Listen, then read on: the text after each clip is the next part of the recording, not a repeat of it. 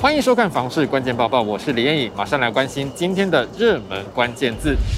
今天的热门关键字就是富人区。财政部日前公布了一百零九年度综合所得税申报初步核定统计专册。根据这份资料来观察，全台湾平均每户综合所得前十名的行政区，全部落在台北市和新竹县市。其中榜首就是竹北市，平均每户综合所得为一百四十九点五万元。根据永庆房产集团整理实价登录资料，竹北市在最近一年的交易件数达到一千六百零三件，买房的单价约为三十三点一万元，平均建物面积达到五十六点四平。第二名则是新竹市的东区，平均每户所得达到一百四十一点二万元。去年一整年的交易量也达到一千四百六十一件。永庆房屋延展中心副理陈金平表示，竹北主要是受惠于附近科技业的庞大就业动能，购屋需求稳定。新竹市东区也一样，生活机能好，再加上附近有很多科技新贵，也促成当地房市的交易热络。至于台北市的大安区，以一百三十八点七万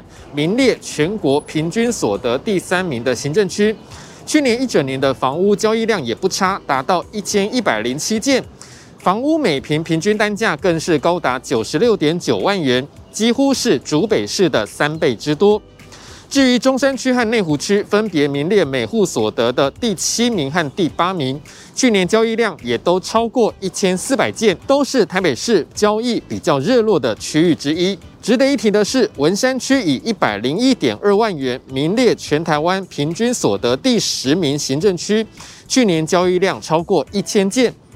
而信义区以一百零二点八万元名列全台平均所得第九名行政区，去年交易量只有九百八十二件，显示台北市的高薪族群最近一年内未必比较青睐信义区，反而比较喜欢像是文山区这类比较适宜居住的区域。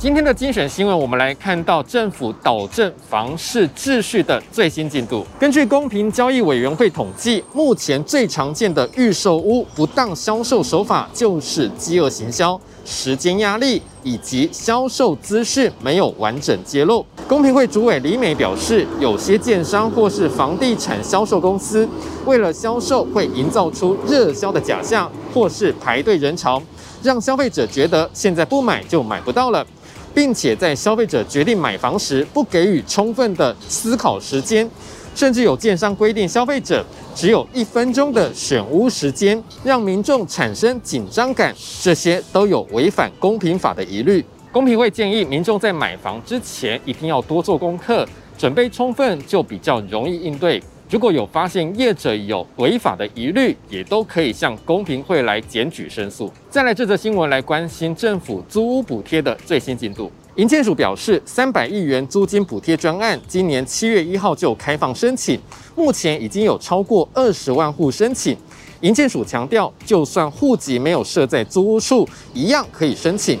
如果爸妈有房，自己在外面租屋也可以申请。营建署也提醒，租屋补贴不限于社会弱势或是青年族群才可以申请，只要有租屋的事实，符合资格都可以提出申请。最后这一则新闻来看到台北市捷运的最新进度，市府宣布开工将近六年的信义线东延段，其中的前段隧道已经在五月份贯通。目前工程进度已经逼近六成，预计一百一十二年可以完工，一百一十四年一月可以通车。这段工程也被称为是捷运三十年史上最艰难的工程，预计开通之后可以为当地带来更多的交通机能。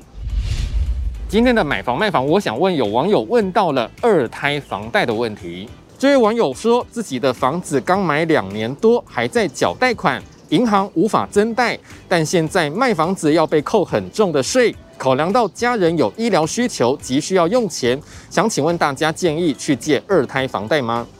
有网友回答：金额如果是几十万元，可以找原来的贷款银行商量增贷，或是办理信贷，不要二贷，或是也可以问问别家银行能不能转增贷。你对于这样的问题还有什么样的看法呢？也欢迎在底下留言一起讨论。如果想知道更多的房市资讯，也欢迎点击底下资讯栏的连结。感谢您的收看，我们再会。